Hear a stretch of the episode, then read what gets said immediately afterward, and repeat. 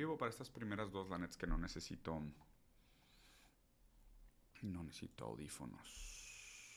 Ok, súper. Deja que se conecte la raza. Ok, aquí ya está en mute. Para que no nos interrumpa nada. Deja poner el celular en mute. Ay, güey. Oye, incluso estaba pensando en hacer, digo, no sé si viste que se hizo viral un clip mío en el último tren. Ah, de que, ajá, sí. Viste que le hice un comentario bien complicado a Mateo sobre teoría del lenguaje. Y Mateos de que, no, de que no te entendí. Y luego Farid también de que, no, güey, yo tampoco. Y estuvo muy cagado. Memelas comentó. Bueno, el dueño de Memelas de Orizaba. Eh, Eduardo. ¿en dónde comentó? En Twitter, creo. O sea, como que intentó explicar, o sea, intentó decir lo que trataste. Ah, no vi, güey. Sí, no. un chingo de gente trató, güey. No, pero no fue Memelas, fue, es de mamador. Ah, sí, cierto. Sí. sí, sí. Ya, ¿qué quieres hacer con eso? La net, no sé, güey, pensaba reaccionar. Pero también el pedo es de que, o sea, ya tengo muchos videos que explican esto de teoría del lenguaje y que es un constructo social. Entonces, como que no, o sea, ni al caso, güey. Yo lo posteé ahí para la gente que realmente le interesa, pero yo creo que fue nada más el mame, ¿sabes? Yo creo que Sí, nomás es el mame de, ay, güey, dijo una frase demasiado complicada y descontextualizada, suena absolutamente nada, güey, pero pues digo así. ¿Qué onda, Rosita? Saludos a Bolivia, saludos a dónde más, apenas llegué, ¿cómo andan? Finalmente el review de noticias, así es, bienvenido. Panzer Asimov, nuevamente suscrito, cinco meses seguidos, eres un campeón, Panzer Asimov, te quiero mucho, güey. ¿Será bueno tatuarse un Griffith, aunque admiro a Guts? Eh, yo soy de la gente que cree que Griffith no hizo nada malo, entonces, este, ¿quién soy yo para, para decirles? A ver, espérenme un segundo, déjame poner esto a grabar. Ya estamos grabando. Ok, excelente. Ya hay suficiente gente conectada. A la madre, sí, güey. Se dejaron venir. Saludos a Chile. Ojalá y todo bien, güey. Saludos a Costa Rica. Saludos a Ecuador, Guayaquil. Qué chingón. Saludos a Atizapan de Zaragoza. Mira, güey. Saludos a Eric Rangel de Atizapan. Hola, segunda vez en vivo. Excelente. Griffith no hizo nada malo. Estoy de acuerdo con usted. Me da mucha felicidad. Saludos desde Bogotá. Saludos a Bogotá. Qué chingón tener público tan mixto, tan integrado, tan iberófano, tan latinoamericano. Mi querido, hermoso, sensual, iberófano capital humano. ¿Cómo están? Qué gusto tenerlos por acá. ¿Cómo les va? Cuéntenme un poquito de sus vidas. No se crean, es broma, no me interesa, nada más quería tomar agua. Ahora sí, vamos a ver qué está pasando con el mundo porque hoy sí tengo diversas noticias que me parecen interesantes que quiero comentar con ustedes, así que agárrense bien, agarren agüita para que no se deshidraten, pónganse su pañal y nada, espero que estén listos porque hay de todo hoy, chile, mole y manteca. güey. Eh, vamos a empezar con que ayer eh, sucedió algo muy interesante que no pasaba en muchísimo tiempo. Se lanzaron 400 cohetes contra Israel desde la franja de Gaza. Eh, obviamente aquí el conflicto de Israel con Palestina es un conflicto sumamente complicado. No me voy a meter aquí a hacer un análisis histórico geopolítico de quién realmente es el dueño del territorio, la deslocación de los pueblos, quién tiene o no el título y cómo se debería establecer la propiedad de un territorio versus los diferentes cambios de nomenclatura y leyes que han sucedido de manera histórica. Pero lo que sí me parece muy evidente, muy claro y que prácticamente es irrefutable es que el trato que ha tenido la población palestina en manos del Estado de Israel ha sido eh, brutal, violenta, grotesca y sumamente tachable. O sea, eso, eso sí me parece que todo el mundo podría estar de acuerdo. Me parece que hoy la manera como funciona la relación entre Palestina e Israel es que Palestina es una gran prisión al aire libre. Eh, si no han visto la manera como funcionan las entradas, hay muchísimos videos de cómo tienen que pasar por una serie de checkpoints. Son horas y horas, filas separadas de, de mujeres, niños y hombres. Los hacen pasar por situaciones miserables indignas para poder transitar por lo que es su propio país, ¿no? Y obviamente también sumamente armado. Incluso hay algunos lugares en esta frontera entre Palestina e Israel donde ya hay cámaras eh, con inteligencia artificial y reconocimiento facial automatizado con armas, que es de las primeras instrumentalizaciones que se hacen de estos mecanismos, lo cual es sumamente peligroso. Pero en general el tratamiento que ha recibido Palestina en manos de Israel es brutal y es algo de lo cual estoy seguro que nos vamos a morir de vergüenza. ¿no? Cada vez es más evidente porque cada vez hay más videos, cada vez tenemos más información, cada vez tenemos más acceso a, este, a esta tortura, a esta brutalidad que se vive día con día.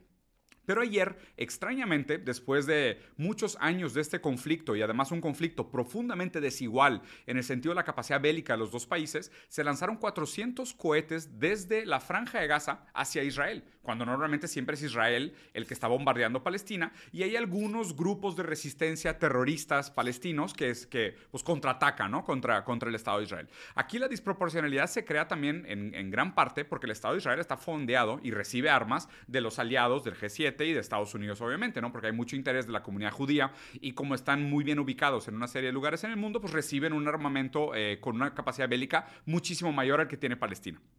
Pero hay una situación contingente en este momento que me parece interesante que analicemos, que es por qué al final consiguieron los palestinos lanzar cohetes y hicieron este impacto tan tremendo y, se sintió esta fragilidad en el Estado de Israel. Son dos cosas a mi entender. Lo primero que es importante que analicemos es que eh, como la mayoría del armamento que, recibe Israel viene de afuera, viene de otros países, ellos por más que producen y fabrican, pues ellos necesitan apoyo de otros países que los fondean, de la comunidad judía que los fondea alrededor del mundo. Eh, al mismo tiempo, uno de sus mayores patrocinadores, Estados Unidos, está metido en más guerras de las que puede pelear. Entonces, al mismo tiempo, Estados Unidos lleva 130 billones de dólares gastados en el conflicto entre Ucrania y Rusia, y obviamente también Estados Unidos no está pasando por su mejor momento económicamente, hablando de política interna y economía interna, pues obviamente el mantener tantos frentes de guerra, Ucrania contra Rusia, China contra Taiwán y ahora también Israel contra Palestina, pues es muy caro. Y aparte la economía americana, pues no está en su mejor momento como les mencioné. Entonces el, el mecanismo de defensa patriota que tiene normalmente Israel para defenderse contra estos misiles, que es un mecanismo de defensa que intercepta misiles en el aire para que no lleguen a su destino, ayer empezó a flaquear, ¿no? Y ayer empezó a fallar y se notaron las, las, las como los quiebres en la armadura, por decirlo así, de defensa de Israel. Y lo cual me parece muy interesante porque esto va a tener repercusiones en el propio ánimo político internamente dentro de Israel, ¿no? De haberse pensados intocables y haberse eh, entendido ellos mismos como unos bullies brutalmente superiores a los que bulleaban, o sea, ellos tenían un poder desproporcional frente a la gente de Palestina, pues ahora se dieron cuenta de que no, pues que realmente nada más necesitan un par de misiles que pasen por el sistema de defensa patriota y esto puede pegar en un edificio residencial y causar muchísimas víctimas humanas. Y aquí, o sea, obviamente mi discurso sí está un poco cargado. Eh, contra el imperio anglo y realmente la ocupación que me parece ilegítima por parte de Israel contra Palestina, pero no es el objetivo del video, pero definitivamente lo, último que queremos son víctimas civiles, ¿no? Porque pues a fin de cuentas la persona que estaba cocinando en su casa una comida deliciosa, pues de repente le toca un misil y pues él qué? O sea, esto a fin de cuentas es una guerra que se está peleando a un nivel más arriba. Y el segundo factor estructural que me parece importante es que tenemos que tener en mente que de alguna manera eh, el gobierno y la acumulación capitalista que se dio durante el mandato de Netanyahu ha fragilizado el Estado de Israel. ¿No? Porque esto también es una paradoja bien interesante. Claro, existe una relación dialéctica y necesaria entre cómo el capitalista necesita de la infraestructura del Estado para hacer acumulación de capital, por otro lado también el crecimiento desmedido del capital desregula el Estado. Y al desregular el Estado, si no se hacen reinversiones o si no se hacen eh, mecanismos para rebalancear ese poder, el Estado queda fragilizado. Entonces, el Estado israelita, ahorita en manos de Netanyahu, está en su momento más frágil desde los años 60. Y esto, obviamente, de la mano con un cambio a nivel geopolítico, a nivel internacional, el nuevo mundo multipolar, el hecho de que otros países están fortalecidos y se estén rearmando las alianzas de Oriente Medio, y obviamente muchos de ellos están a favor de Palestina en este conflicto, pone a Israel en su momento más débil desde los años 60 y a Palestina en su momento más fuerte desde los años 60. Entonces, este me parece un momento muy interesante y un parteaguas en este conflicto que hay que mantenerle el ojo porque creo que van a pasar cosas interesantes de aquí en adelante. Bueno, pasando a la siguiente, que me parece muy buena también, vean este hermoso video que compara dos tipos de desfiles militares, ¿no? Un desfile militar hecho por la Unión Europea y un desfile militar hecho por el ejército ruso, conformado en su mayoría por... Eh, por personas que sí están presentes en el ejército, pero quiero que vean las similitudes para ver si, si notan una ligera diferencia en la manera en cómo se ve el ejército de la Unión Europea y cómo se ve el ejército ruso y qué implica esto, qué nos dice sobre estos rituales, ¿no? Porque piensen así, pragmáticamente hablando, en un sentido práctico, eh, una guerra no necesita desfiles bélicos. O sea, los desfiles bélicos cumplen una función de propaganda a manera externa para tú presumir tu músculo militar, ¿no? O sea, tú dices, oye, yo tengo estos aviones, estos tanques, estos misiles, y esto funciona como una serie de avisos previos para cualquier persona que se quiera meter en una guerra contigo, sepa lo que se está metiendo. Eso es hacia afuera. Y hacia adentro, los desfiles militares sirven para construir aprobación. ¿okay? Y aquí es donde me quiero enfocar. ¿Qué es lo que están comunicando esos dos desfiles? Vamos a verlo para ver si notan la diferencia. El sonido está un poco raro porque son las dos desfiles al mismo tiempo la música, pero incluso esto creo que le mete un nivel de dramatismo interesante. Vamos a verlo.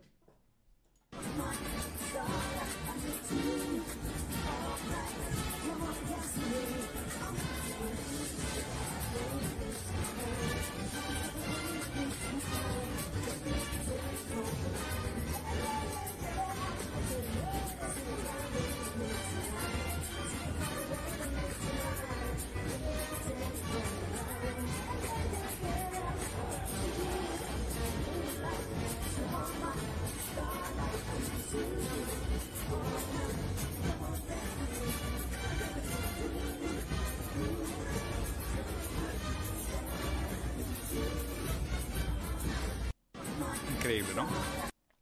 Fantástico. Creo que la diferencia es... Creo que la diferencia es bastante evidente, lo voy a dejar en loop para que esté de fondo mientras platicamos, la diferencia es bastante evidente del tipo de mensaje y el público al que apela cada uno de esos dos videos, ¿no? Si tú tuvieras que escribir, ¿ok? Desde este conflicto, la Unión Europea contra Rusia, porque a fin de cuentas sabemos que el conflicto no es Ucrania contra Rusia, es la OTAN contra Rusia. Entonces, en este conflicto OTAN contra Rusia, en estos desfiles militares, que es la manera en cómo el país produce propaganda hacia afuera para intimidar militar y políticamente a sus contrincantes y hacia adentro para construir un nivel de aprobación por parte del pueblo de que su dinero se esté usando para pelear estas guerras, ¿a quién apela cada uno de esos desfiles? Digo, si pudiéramos ver el, a la OTAN, el desfile apela, pues digo, primero que nada, evidentemente hay banderas de la comunidad LGBT, eh, hay un tipo de digo, una predominancia de un tipo de grupo, de raza y de etnia, eh, integración de familias, incluso hay niños ahí bailando como que muy felices de que existan víctimas del conflicto armado, supongo. Y por otro lado, el desfile bélico de Rusia me parece que celebra el tradicionalismo, el conservadurismo, el nacionalismo, eh, el orgullo, un, un tipo de seriedad y formalismo, ¿no? Lo interesante de esto es que de los dos lados, no se muestra realmente lo que implica la guerra, sino que se glorifica la guerra de una manera estética también. Y de eso creo que hay que tener muchísimo cuidado.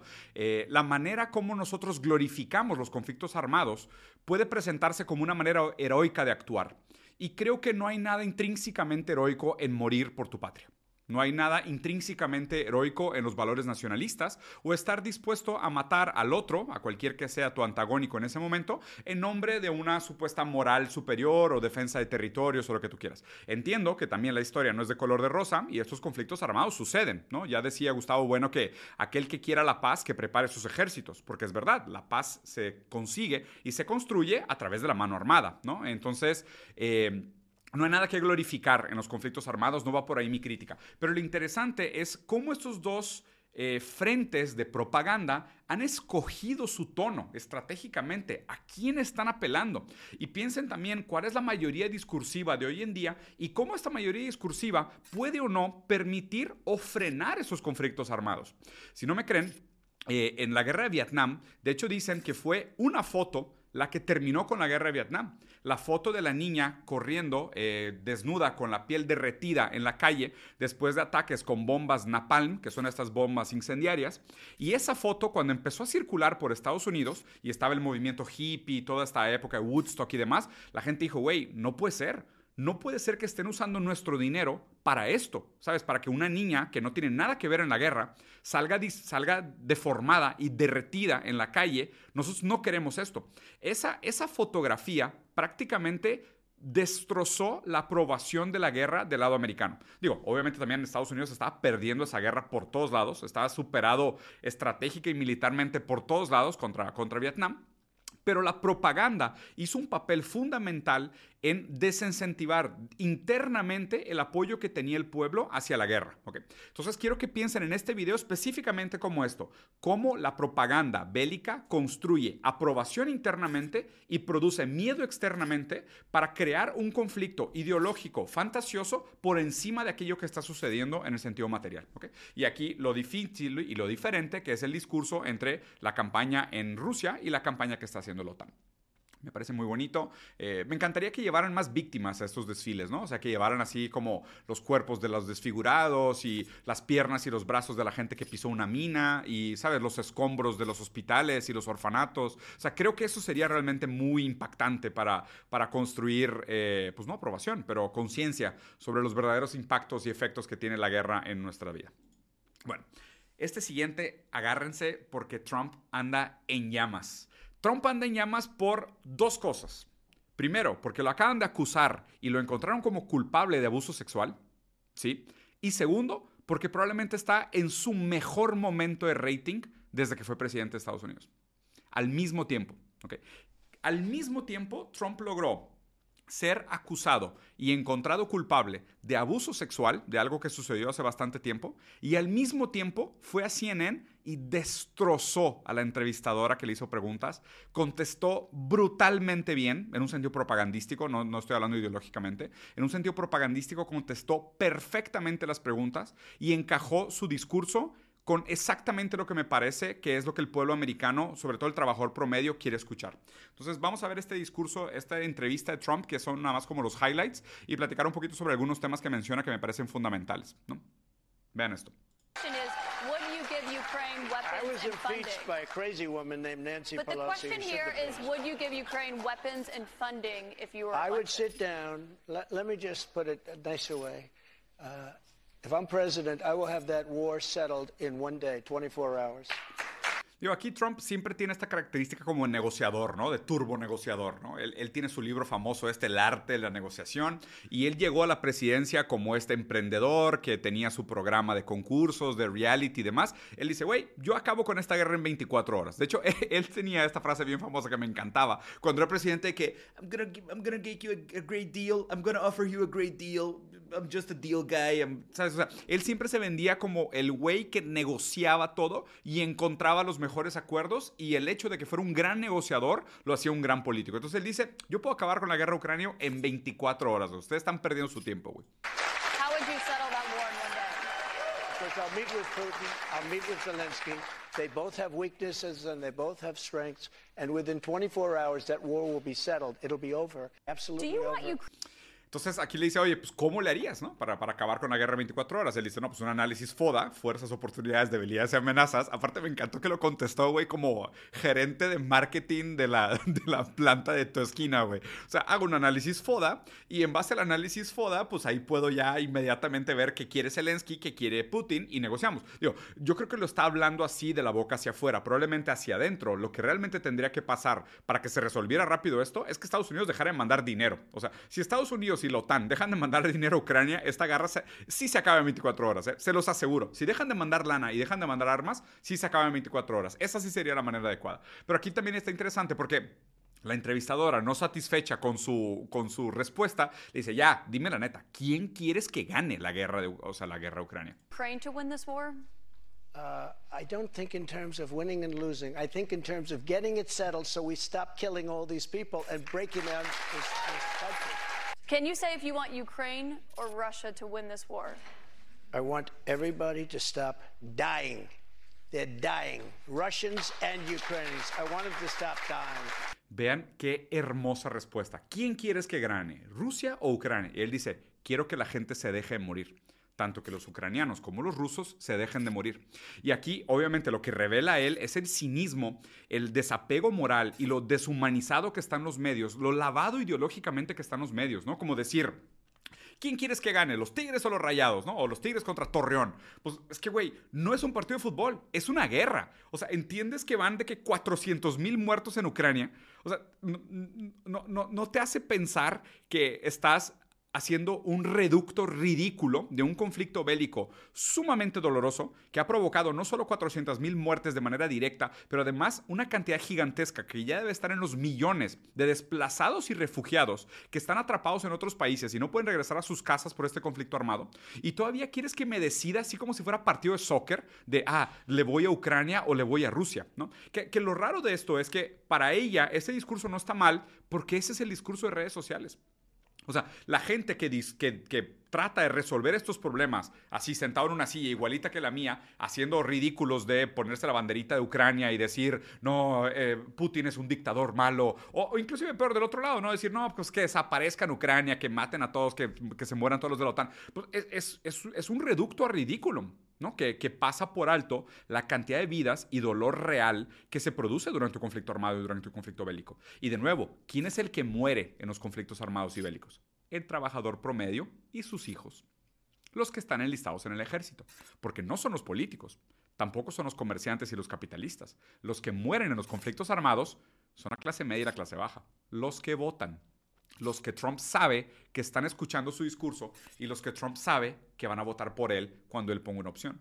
Porque ideológicamente Biden tal vez siga defendiendo decir que es lo correcto, ¿no? Hay una justificación santa para esta guerra y vamos a usar todos nuestros recursos para destruir a Rusia y salvar a Ucrania porque democracia, ¿no? Democracia, libertad, cualquier, cualquier excusa ideológica chafa que se inventen. Pero por otro lado, el país económicamente está jodido, llevan un déficit de 130 billones de dólares invertidos en armas para financiar este conflicto armado, mientras tiene una crisis de fentanilo, hay un colapso de la demanda agregada, hay problemas de empleo empleo, tienen problemas de migración, o sea, hay problemas por todos lados.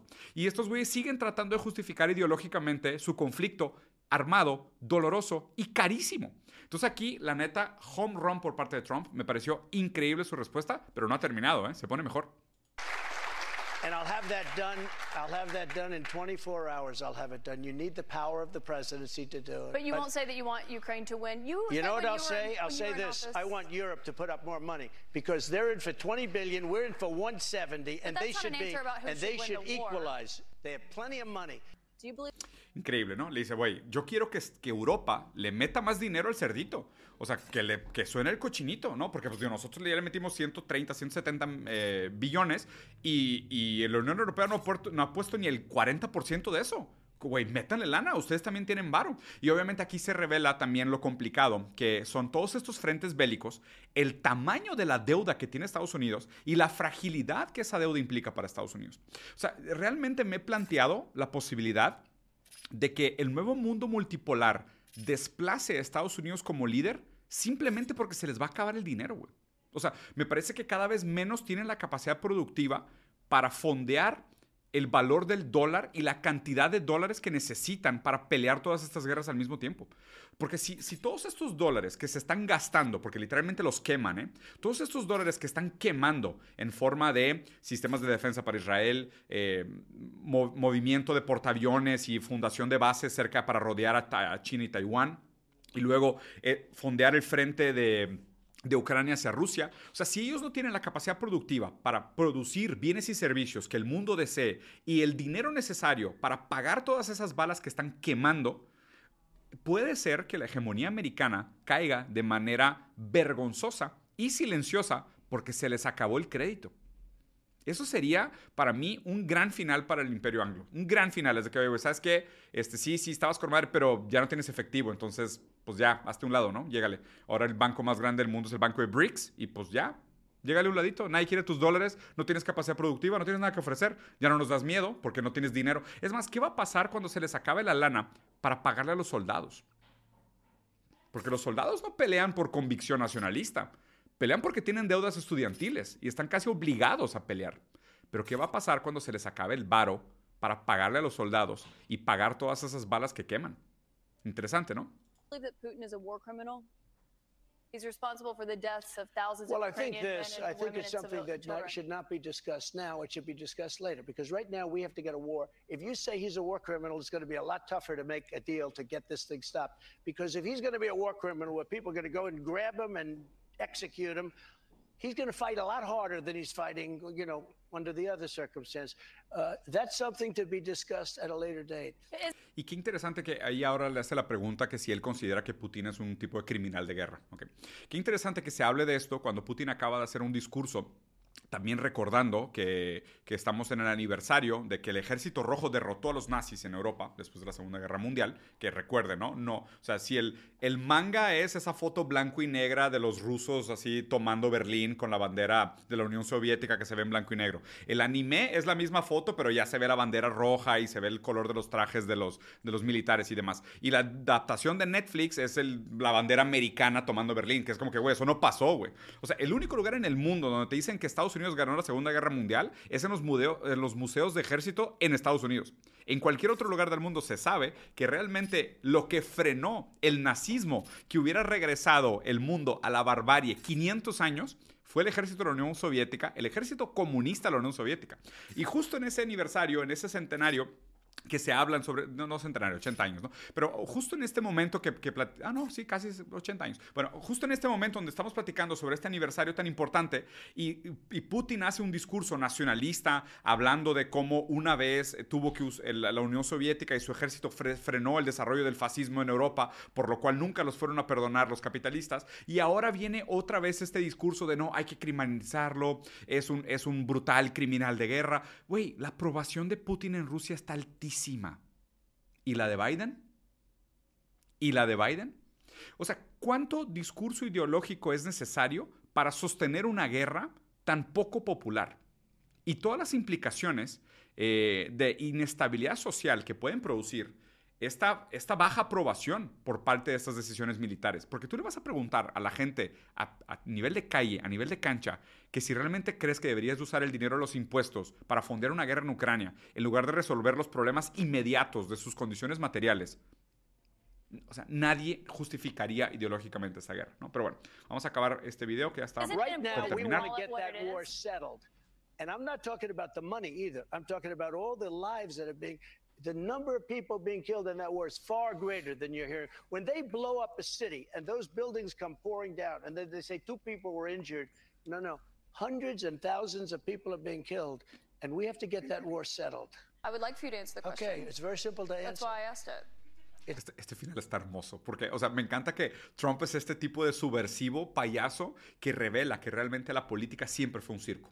O sea, no es que, no es que Trump sea falso como político, no, es que Trump evidencia que la política siempre fue un circo. Eso es lo que hace muy bien Trump. Trump lo que hace en retrospectiva es que te hace entender que todos los políticos son como él. La diferencia es que él es mucho más directo en su discurso y mucho más abierto en, en- en- en funcionar como un payaso. Pero todos están actuando todo el tiempo. Lo único que Trump es que Trump no tiene vergüenza de actuar porque él sabe que es un gran actor y él sabe que actuando es como se ganan votos. It's very simple to, you're a nasty person, I'll tell you. If you are the Republican nominee and you are in that 2024 race, will you commit tonight to accepting the results of the 2024 election? Yeah, if I think it's an honest election, absolutely, I would. Will you commit to accepting the results of the election? Digo, ya aquí después se pone, se pone con un tema de, de platicar con él sobre el ataque del Capitolio y que, que si realmente apoyó o no apoyó el ataque del Capitolio, que también responde muy bien, pero me pareció muy interesante justo su postura sobre el tema de, de Rusia y Ucrania, ¿no? Que, que es verdad, ¿eh? Yo creo que sí. eh, y, y aquí es donde se pone más raro todo esto. Yo creo que Trump puede ser el presidente que evite la Tercera Guerra Mundial. Y esto es, esto es bien extraño de pensarlo, porque más que nunca queda claro que el liberalismo woke, eh, que es la izquierda liberal americana, es la que está tan se- sedienta de estos conflictos bélicos y de tomar el poder a través del dominio y de la globalización, de la expansión de su poder militar a través de la intimidación y el terror. Eh, y eso es, eh, intención de la izquierda liberal americana. Me parece que una de las pocas cosas que puede ser un factor determinante para frenar la potencial tercera guerra mundial es que Trump quede presidente. Y esto no es un statement que no tiene nada que ver con sus propuestas de políticas públicas y no tiene nada que ver con su postura ideológica. Simplemente por la manera en cómo negocia y cómo él tiene evidente sus necesidades y su manera de actuar a corto plazo versus responder a la intención de la maquinaria bélica industrial americana. Tal vez Trump pueda salvar el mundo. ¿Cómo ven? Trump podría salvar el mundo, ¿no les parece interesante?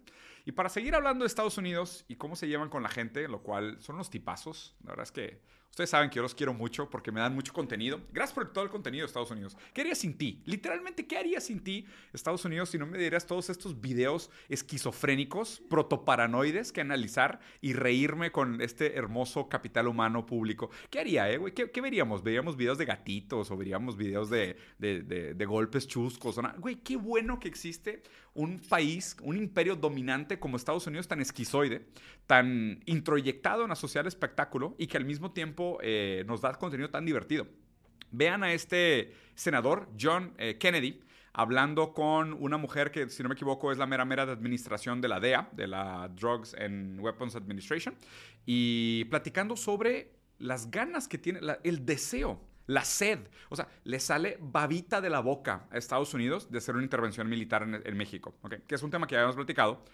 Históricamente las intervenciones militares en Estados Unidos terminan en tragedia, catástrofe, miseria, grupos paramilitares, terrorismo y en situaciones materiales para la gente mucho peores de las que eran antes de la intervención militar, pero aún así Estados Unidos sigue terco de que debería hacer una intervención militar en Estados Unidos para ayudarnos con el problema del narco.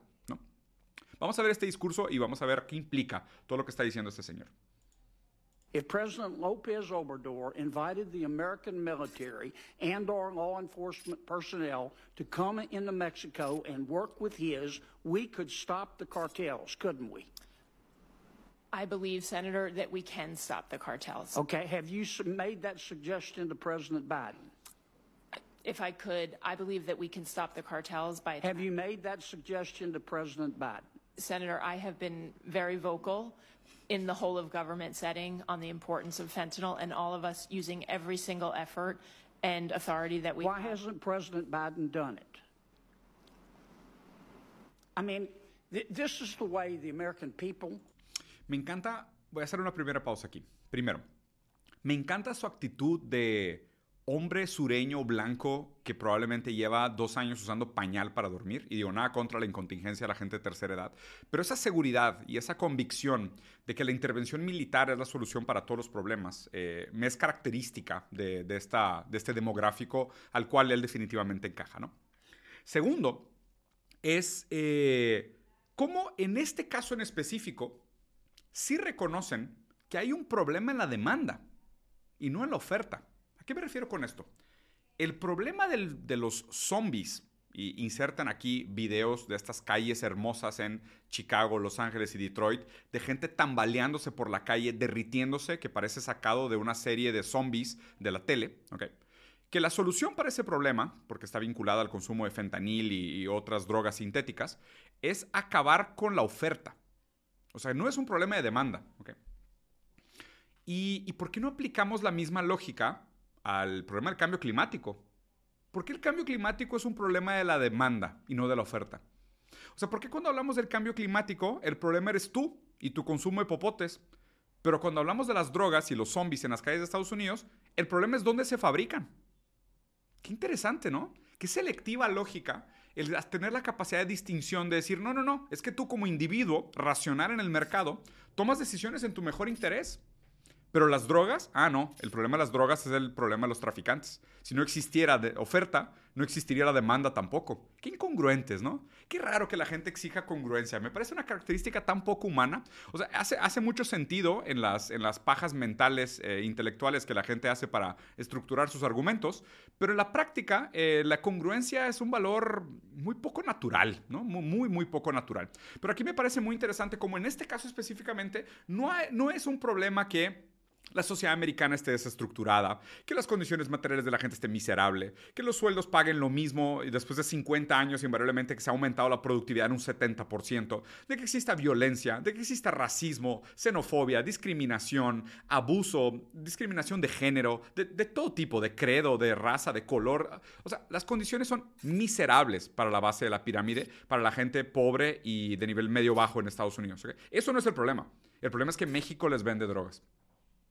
Qué interesante, ¿no? O sea, qué interesante que es. El, el problema es, si tú dejaras de vender drogas, pues supongo que todos estos zombies de la noche a la mañana eh, empezarían una startup y fundarían el próximo Tesla, ¿no? O sea, quiero pensar que esa es la manera como el sueño americano ideológicamente se presenta a sí mismo como panacea, eh, ignorando todas las causas materiales que producen esa desesperación estructural que tiene el pueblo americano simplificando, como siempre, haciendo muy buen populismo, que son respuestas fáciles para problemas difíciles. Estimado senador John Kennedy, ¿qué pasaría si de la noche a la mañana dejas de recibir eh, drogas por parte de cualquier otro país del mundo? Tu problema no va a ningún lugar. Probablemente tendrías que lidiar con una masa de gente gigantesca, furiosa, insatisfecha y no drogada. O sea, probablemente tendrías una ola de violencia escalando y una revolución social burbujeante que no podrían controlar. Porque definitivamente el problema no son los, estupe- los estupefacientes. El problema son las condiciones materiales que producen la necesidad de estupefacientes para tolerar la vida tan miserable que tiene esta gente. ¿Ok? Entonces, esta es la primera mitad del análisis que me parece interesante. Usarían otra droga, ¿no? Que es o, o la violencia, otro tipo de sublimación, que me parece que es la palabra interesante. Si no existiera el fentanilo y las drogas sintéticas, la manera como ellos harían el proceso de sublimación de su dolor sería diferente. Tal vez sería a través de la revolución o de la violencia, pero definitivamente ese dolor no queda insatisfecho, sino que sería volcado frente a otro tipo de manera de lidiar con ese dolor de las condiciones materiales tan miserables que se viven en Estados Unidos. whose sons and daughters are dying. Look at it. Mm. Our economy is $23 trillion. Mexico's economy is $1.3 trillion. Mm-hmm. Ours is 18 times bigger. We buy $400 billion every year from Mexico. Without the people of America, Mexico, figuratively speaking, would be eating cat food out of a can and living in a tent El buen John Kennedy acaba de decir que los mexicanos son unos gatos. Básicamente el, senador acaba de decir, ustedes mexicanos son unos gatos. Nuestra economía de 23 trillones de dólares y su economía rascuacha de 1.4, de la cual 400 millones dependen directamente de Estados Unidos, si no fuera por nosotros, por nuestra caridad, por la bondad de nuestros corazones, porque siempre son superiores moralmente, ¿no? Si no fuera por la bondad de nuestros corazones, ustedes gatos estarían comiendo comida para gato en tiendas de campaña atrás de un basurero. Si no fuera la bondad del corazón de Estados Unidos, ustedes estarían comiendo comida para gatos en una tienda de campaña atrás de un basurero. Eso es básicamente la postura que tiene el amo y señor del imperio anglo, la ideología dominante, hegemónica, eh, sobre sus súbitos. Y aquí quiero usar específicamente la palabra súbitos porque esto es lo importante en esta segunda parte del análisis. Siempre que existe un dominio entre un amo y un esclavo, hay niveles permitidos y niveles no permitidos de cómo se habla sobre esta relación de dominancia. El dominio que tiene Estados Unidos sobre México me parece irrefutable. Podemos quejarnos de ello. Podemos decir, ah, no, hombre, los gringos son bien mamones, son bien culeros, son bien abusivos, son bien aprovechados, eh, siempre nos tratan bien mal. Eso lo podemos hacer. Lo que no podemos hacer, ¿sabes qué es? Admitir abiertamente, Estados Unidos es nuestro amo. Eso sí no se permitiría. Si mañana sale un mandatario o un senador mexicano, vamos a suponer, ¿no? Un candidato a la gobernatura o una presidencia. Y se ¿saben qué? Es cierto, tenemos que admitir que Estados Unidos es nuestro dueño y mientras más pronto admitamos que Estados Unidos es nuestro dueño, más rápido vamos a arreglar estos problemas. A esa persona la desaparecerían más rápido que al crítico más ferviente del imperio anglo que pudiera ser yo en este caso, ¿no? Espero, espero que nadie esté viendo esto. A la persona que salga públicamente y diga, ¿saben qué? Es hora de reconocer que Estados Unidos es nuestro amo, lo desaparecerían más rápido que a mí. Porque la crítica es lo normal, ¿no? O sea, es el lugar del esclavo es quejarse del amo. Lo que no podemos es reconocer el lugar del amo.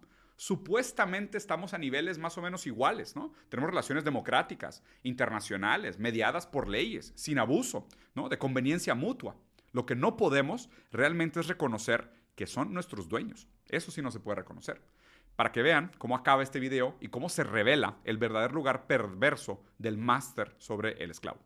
behind an outback. So why don't you and the president, embarrassing no one, get on the phone and call President Lopez Obrador and make him a deal he can't refuse to allow our military and our law enforcement officials to go into Mexico and work with his to stop the cartel. Suena música El Padrino y dice te voy a hacer una oferta que no podrás rechazar. Primero está el problema semántico, ¿no? Una oferta que no se puede rechazar, pues realmente no es una oferta, es una obligación disfrazada de oferta. Recuerden que la noción sisequiana de libertad no es escoger los ítems en el menú, sino decidir qué está en el menú para empezar. No es escoger entre las opciones que te dan, es definir qué opciones existen. Aquí en este caso, cuando el senador John Kennedy hace el comentario, además de llamarnos gatos, o llamarlos gatos, si me quieren excluir de México no tengo ningún problema, después de llamarlos gatos, el senador John Kennedy todavía dice, les vamos a hacer una oferta que no pueden rechazar. Y no sé si se acuerdan de la película El Padrino, pero esa frase viene seguida de una persona que despierta con la cabeza de su caballo decapitada en su cama ensangrentada, dándole a entender que está en su mejor interés tomar las decisiones que les están sugiriendo. Y aquí quiero hacer la última parte del análisis. ¿Qué es peor? ¿Un papá autoritario o un papá posmoderno woke desconstruido? El papá autoritario llega el fin de semana y te dice, huevón, levántate, vamos a ir a visitar a tu abuela. Y tú te levantas y vas a visitar a tu abuela, porque si no sabes que te va a ir mal, ¿no? Te van a castigar, te van a quitar cosas, si no es que no te toca un chanclazo de esos boomerangs de mamá que viene con chanfle. Un papá posmoderno se para en la orilla de tu cuarto y te dice, hijo, ¿No crees que deberías de visitar a tu abuela? Piénsalo, te quiere mucho. Le harías mucho daño si no fueras con nosotros hoy. ¿Qué pasa subjetivamente con nosotros al enfrentarnos con estos dos tipos de poder? El poder autoritario y el poder posmoderno desconstruido. El poder autoritario, de alguna manera, preserva tu libertad. ¿Por qué? Porque te obligan a ir. Tú te puedes enojar y puedes decir, Fuck you, papá. Yo no quería ver a la abuela. La abuela siempre cuenta las mismas historias y ya no sabe cocinar. No quería venir a casa de la abuela. Yo, la neta, nada contra. Mi abuela siempre cocinó delicioso. Yo siempre iría. Les recomiendo visitar a su abuela porque la neta es de que es chido tener un contacto con la tercera edad. Pero por lo menos si te obligan, puedes decir, yo no quería. Y mantienes tu libertad. Por lo menos de forma de dialéctica, como formación reactiva, puedes llegar a tu propia libertad y a tu propia conclusión de que no querías ir porque te obligaron. Pero el papá posmoderno, que se pone en la orilla de la puerta y te dice que tu abuela se sentiría muy triste si no vas a visitarla, te obliga a usar la misma línea lógica que él y subvertir tu libertad y tu capacidad de pensamiento a la suya. Entonces, en este caso, si realmente le hacen una oferta que no puede rechazar el presidente de México y el presidente de México acepta esa oferta y el país acaba en ruinas, ¿de quién va a ser culpa? No hay nada que reclamar, porque aceptaste la oferta o sea, de alguna manera fuiste subvertido por nuestra lógica, adoptaste nuestra lógica como tuya y nos pediste ayuda. Que aquí es donde me parece lo más raro de todo este caso, que hay gente hoy en México que está pidiendo la intervención americana en el país, sin entender las implicaciones geopolíticas, económicas, de desarrollo y las subjetivas, lo que produciría como un efecto negativo en el sujeto, si es que nos llegamos a doblar la mano y permitir la invasión americana a la soberanía mexicana. Créanme que esto realmente difícilmente se recupera. Pero bueno, continuemos porque hay más cosas sucediendo en el mundo increíble.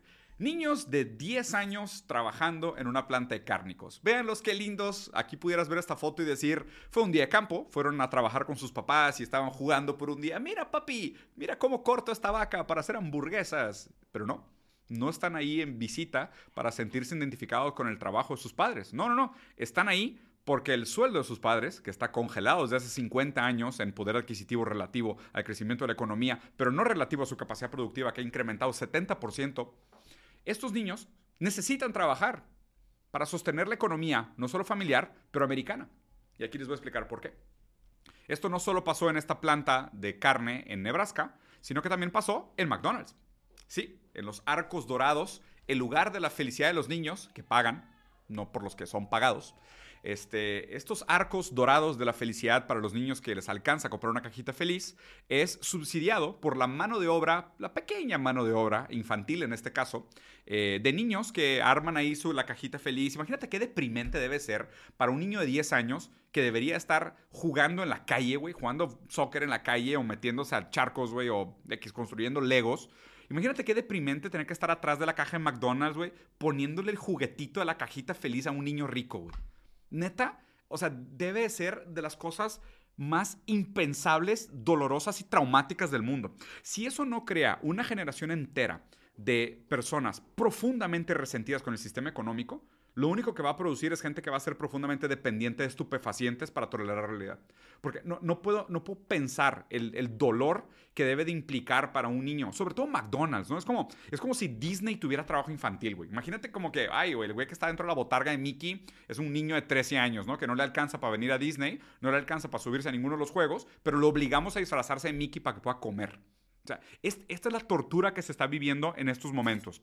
Ahora, ¿cómo se relaciona esto con el momento histórico y por qué suceden este tipo de cosas? Que de nuevo, no son nuevas. El trabajo infantil y la mano de obra infantil es algo que tiene fechas desde pues, hace muchísimos años, ¿no? Desde los 1800 es muy famosas estas fotos de los niños que limpiaban chimeneas. ¿Por qué? Porque pues, bajo la idea del capitalismo los niños estaban hechos para limpiar chimeneas. ¿Los han visto? Son largos, chiquitos, flacos, no pesan mucho Puedes amarrarlo de sus pequeños piecitos y bajarlos por las chimeneas para que limpien la parte de dentro de la chimenea. Digo, eso reduce su expectativa de vida como a 14 años, pero eso también reduce el costo de retiro de los niños en bastante, ¿no? Entonces es un, hay un ganar-ganar. Si lo vieras así, hay un ganar-ganar. Bastante perverso, pero hay un ganar. Aquí lo interesante es relacionarlo con una de las frases más brutales que se ha dicho sobre la economía capitalista, que es, en un mercado realmente libre, tenemos que considerar la, posibilidad de que exista un floreciente mercado de niños. El señor Rothbard, muy famoso después de haber dicho esta frase y otras frases eh, completamente enfermas sobre lo que vendría con una sociedad realmente libre, con un mercado realmente desregulado, es que tenemos que asumir, claro, pues si, si, permitimos el mercado desregulado, esas cosas pueden surgir y no podemos moralizarlas. No podemos moralizar estas decisiones. Por un lado es, si una persona tiene suficiente dinero para comprar un niño y alguien tiene propiedad sobre un niño que todavía no se puede cuidar a sí mismo y quiere venderlo, pues ahí hay una oportunidad de negocio interesante. Incluso esto puede proliferar en una granja de niños y, pues, en fin, otras cosas increíbles y hermosas que solo existen en la cabeza de los anarcocapitalistas. Lo segundo que es importante este análisis es que esto está vinculado al mercado laboral. Porque tú cuando metes a trabajar a un niño de 10 años, el costo de su mano de obra entra a competir contra los costos de mano de obra de los adultos que trabajan en la misma categoría. Esto se hace de manera casi discriminada, pensando en, bueno, hacemos cualquier cosa con tal de no reducir nuestros márgenes de ganancia. Queremos incluso aumentar nuestros márgenes de ganancia, porque hay que reportarle a los inversionistas crecimiento de doble dígito al final del año, porque si no van a invertir en otra cosa más rentable. Y como hay algunos sectores que vienen perdiendo rentabilidad, pues hay que encontrar maneras de mantener una rentabilidad alta y proteger la categoría.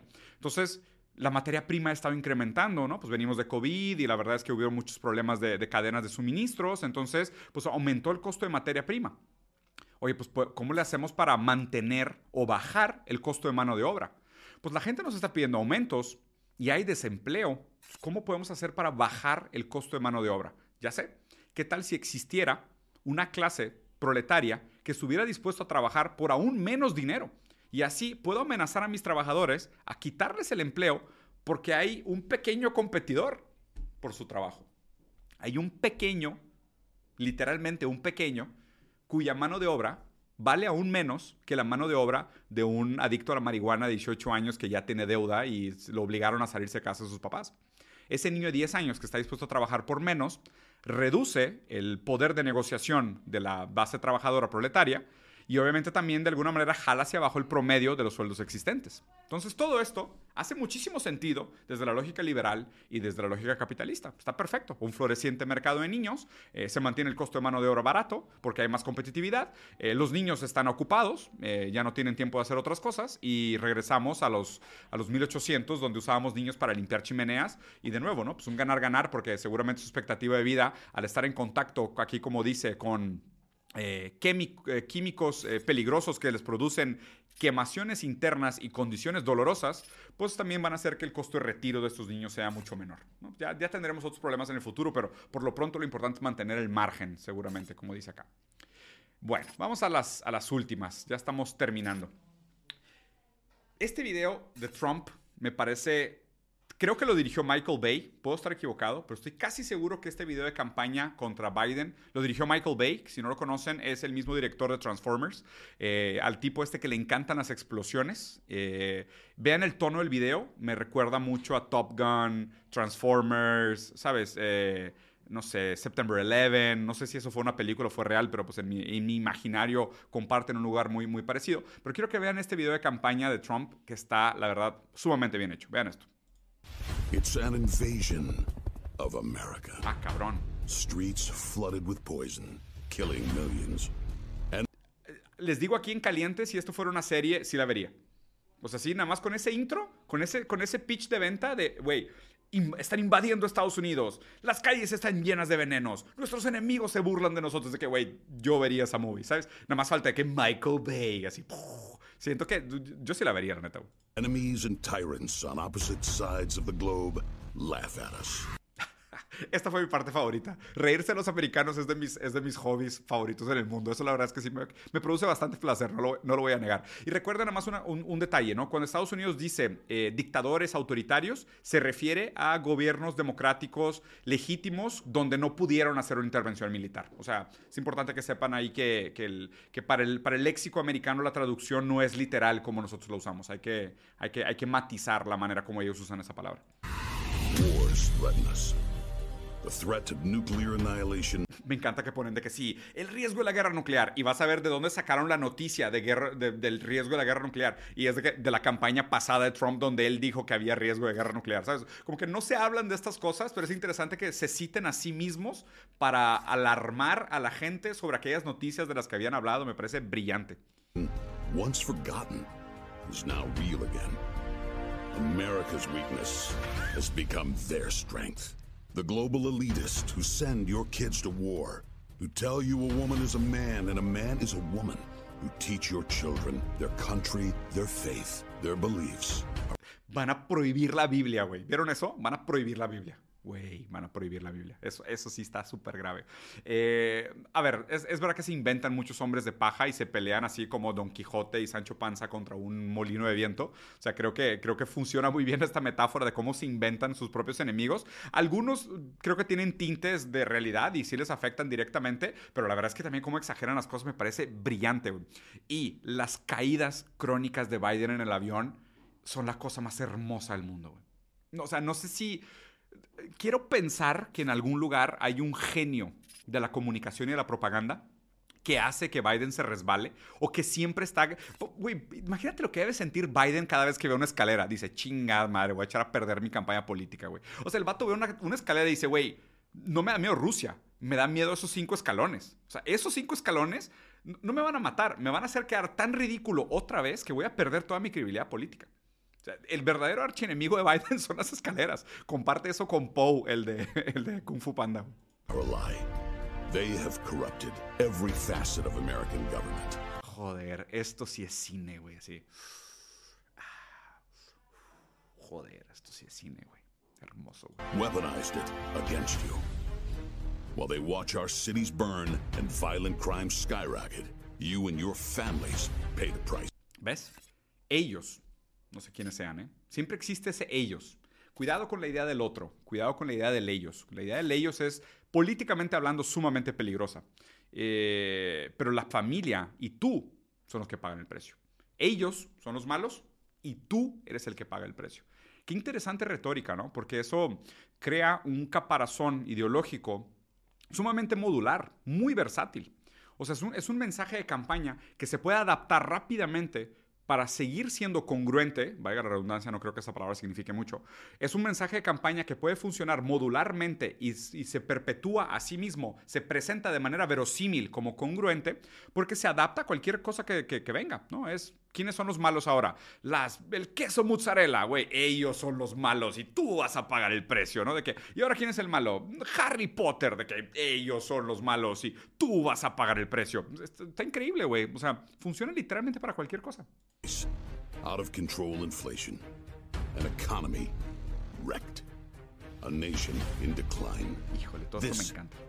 Todo esto para mí es casi como ver porno, así de que la economía destrozada, la sociedad en decline y yo de que, ay, güey, ya, güey. No, no nos amenacen con cosas chidas. O sea, neta, neta, a la gente que haga estas campañas, güey, no, no nos amenaces, o sea, no me amenaces con cosas que sí quiero, ¿sacas? O sea, entiendo que esto le debe asustar mucho a la gente americana y lo siento mucho por todos mis amigos que viven en Estados Unidos, pero, güey, este pedo a mí me excita. O sea, esta cosa me prende, me pone muy buen humor. Es más, hasta, hasta estoy cambiando mi tono a más comedia de lo que quería, porque ver esto me pone muy buen humor, güey. Me prende bien cabrón, güey. Soy un, soy un hereje de lo peor, güey. Joe Biden's America. Failing.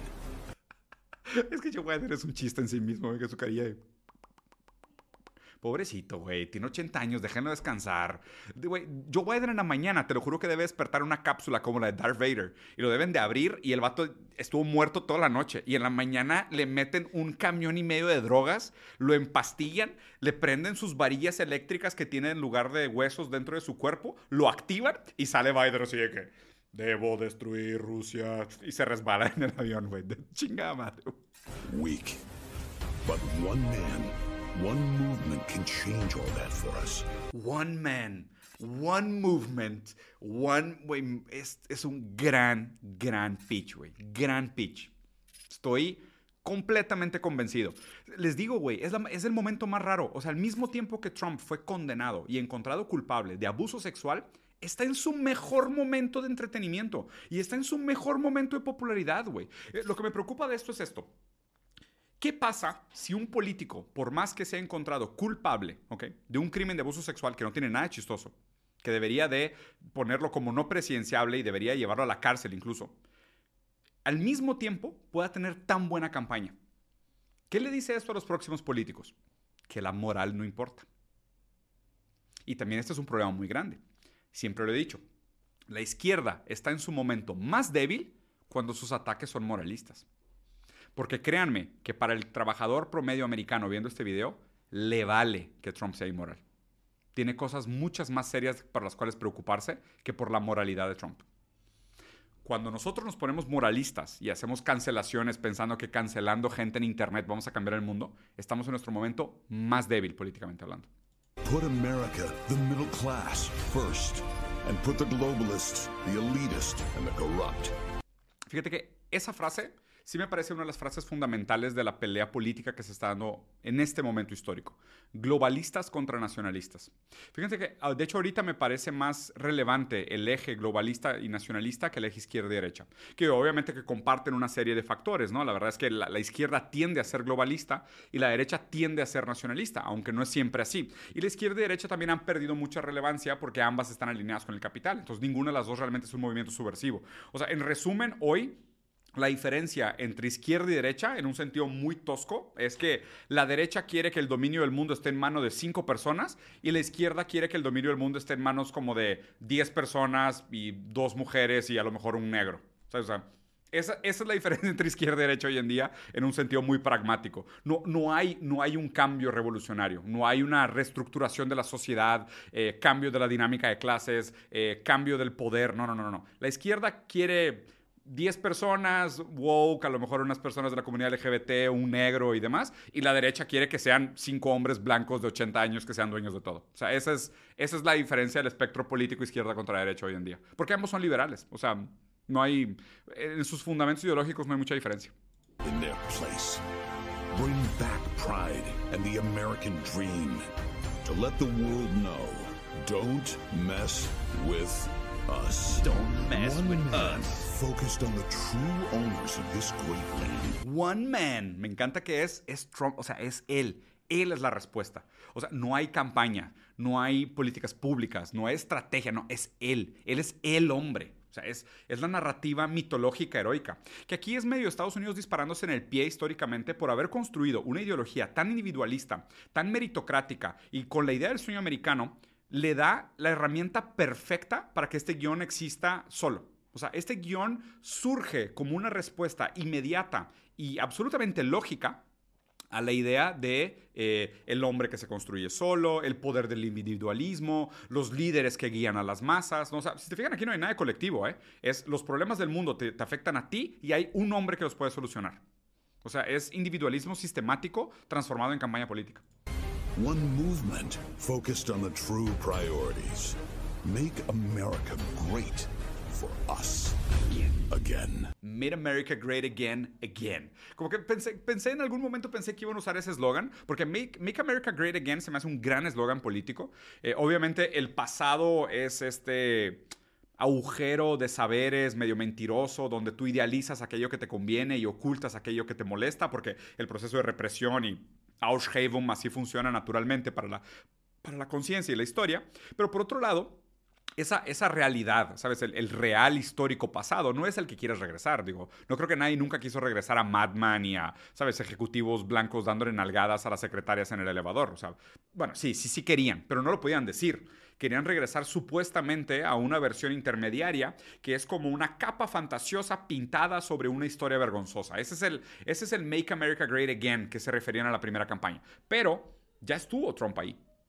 Y no lo logró. Digo, no mejoró demasiado las condiciones materiales como para decir se acabó el problema, todo está bien, ¿no? O sea, no pudo hacer los cambios sistemáticos necesarios. Obviamente porque el sistema democrático está diseñado para que nada cambie, ¿no? O sea, está diseñado para que en el parlamentarismo y en la burocracia y en el poder blando que ejerce el lobby de las grandes empresas realmente nada cambie, ¿no? Entonces no logró la promesa. Bueno, logró reelegirse, que era lo que realmente quería, pero no cambió nada. Entonces es interesante pensar cuál iba a ser su próxima frase de campaña. Y esta la verdad está buena. Make America Great for Us Again. Y ya aquí en este For Us ya revela quién es el enemigo. Si Estados Unidos va a ser grande para nosotros otra vez, ¿quién es el enemigo? Pues los que no son nosotros. Ay, ¿qué ideología histórica ponía a un otro como enemigo? El fascismo, así es. Así es, amiguitos. El fascismo Alguien dijo esto una vez, ¿eh? Eh, que era el, el, ejército rojo, después de la Segunda Guerra Mundial, salvó al mundo del nazismo. Pero los capitalistas nunca van a perdonar a los comunistas por eso. los capitalistas, nunca van a perdonar a los comunistas por haber salvado el mundo del fascismo. Y ahora estamos en este punto cero otra vez, donde el miedo es real, ¿eh, raza? ¿Quieren ver qué tan real es el miedo? Vean esto, es la última del día, les prometo, porque ya estuvo larga. Mueren atropellados en un video que me revuelve el estómago.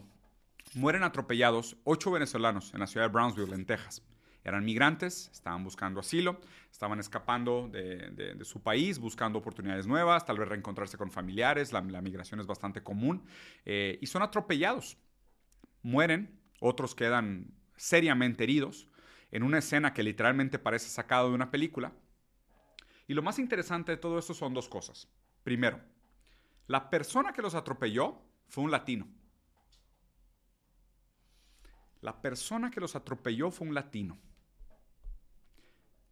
un latino con una Range Rover. Es una camioneta bastante cara. De origen latina, ¿ok? Tal vez tenga pasaporte americano, tal vez incluso sea de primera o segunda generación nacido en Estados Unidos. Pero un latino definitivamente. Mató a esos enemigos, a los migrantes, ¿no? Que vienen a invadir, que vienen a robar empleos, a causar miseria, pobreza y a, a enfecer, ¿no? A hacer más feo el panorama de su ciudad que tal vez él tanto ama y esté dispuesto al asesinato para defender su status quo. En este caso es donde se revela que verdaderamente la única conciencia que existe para vincularnos es la conciencia de clase. Aquí su raza, su género, su etnia, tiene nada que ver. Es ricos contra pobres, nosotros contra ellos. Y esa distinción de clase sí me parece bastante relevante todavía. Marx no ha pasado de moda para sorpresa absolutamente nadie que lea libros de vez en cuando. El hecho de que haya sido otro latino el que haya matado a estos ocho latinos, buscando oportunidades igual que tal vez su familia lo hizo en otra generación, revela realmente cómo esta propaganda crea estos monstruos ideológicos. Y les voy a tratar de explicar esto usando el ejemplo de Pokémon Go. Y sé que va a ser un ejemplo medio raro, pero ténganme un poquito de paciencia. ¿Cómo funciona Pokémon Go? Pokémon Go es un juego con realidad aumentada. ¿Qué significa realidad aumentada? Tú pones tu celular enfrente de ti y ves el mundo a través de tu celular y a través de tu celular el mundo tiene cosas que no están ahí. ¿no? Tú vas caminando por un parquecito y ves un, Pikachu y dices, cabrón, ya chingué, güey. No, ves un Mewtwo, no mames, eres el cabrón más afortunado del mundo, güey. Entonces, la realidad aumentada te enseña que hay esos monstruos, monstruitos, estos premios que conseguir, que están en el mundo. Y tú no los podías ver a menos de que tuvieras el apoyo de la realidad aumentada. La ideología, lo que se construye con estas piezas de propaganda, como las que vimos de Trump, como las que vemos de Santis, esa ideología te construye un velo de realidad aumentada con la que ves monstruos en el mundo. La ideología fascista hizo ver monstruos en la comunidad judía. Hizo que todos los alemanes estuvieran dispuestos a morir en el fuego de la guerra y a glorificar la guerra porque veían monstruos que no estaban ahí. Esta persona manejando este carro seguramente tenía aprendido su Pokémon Go, o sea, su ideología eh, antimigrante, racista, xenofóbica, tenía aprendida su ideología como una realidad aumentada y no vio a niños, mamá, papá, personas en, pobreza, pasando hambre, buscando oportunidades. No, no vio eso. Vio ocho monstruos. Y al ver ocho monstruos y no ver ocho personas, se sintió en derecho y en casi responsabilidad de atropellarlos. Esto es una de las cosas que más me da miedo. No me da miedo cuando las personas malas hacen cosas malas. Me da miedo cuando las personas buenas, en nombre de las ideologías, hacen cosas malas que este es el caso. Él seguramente si le preguntas por su lógica, te lo explica perfectamente y te dice, güey, estamos siendo invadidos por migrantes. Tenemos que defendernos. Yo tengo que defender mi casa, mi familia. Hay una guerra. O sea, matarlos es casi una responsabilidad santa. Se justifica moralmente. ¿no? ¿Por qué se da este contexto específicamente en este momento de la crisis migratoria? Durante el mandato de Trump, que fue durante COVID coincidentemente, se puso una ley que era el título 42, que lo que hacía es que frenaba la entrada de migrantes y personas que estaban buscando asilo político a Estados Unidos, cerraba las fronteras. Pero ese título 42 está a punto de caer. Con la caída del título 42 se crean las condiciones perfectas, aunadas a la crisis económica, al nuevo mundo multipolar, a la pérdida de poder hegemónico de Estados Unidos, para que se construyan las metanarrativas necesarias para que los políticos traten de capitalizar en la miseria y construir sus campañas populistas a través del pánico y el miedo al otro. Lo que no saben es que las consecuencias es que una persona agarra esa campaña y justifica perfectamente sus actos, donde un latino manejando una Range Rover se siente en derecho a atropellar a ocho latinos que van caminando hambrientos por la calle. Así es. Los sueños de la ideología crean monstruos y hay que tener muchísimo cuidado con eso. Lo siento dejarlos en una nota tan deprimente, capital humano, pero el final es necesario como todo en esta vida. Espero les haya gustado. Dejen como siempre aquí abajo sus comentarios, si les gustó o no les gustó. Y nos vemos, supongo que la siguiente semana.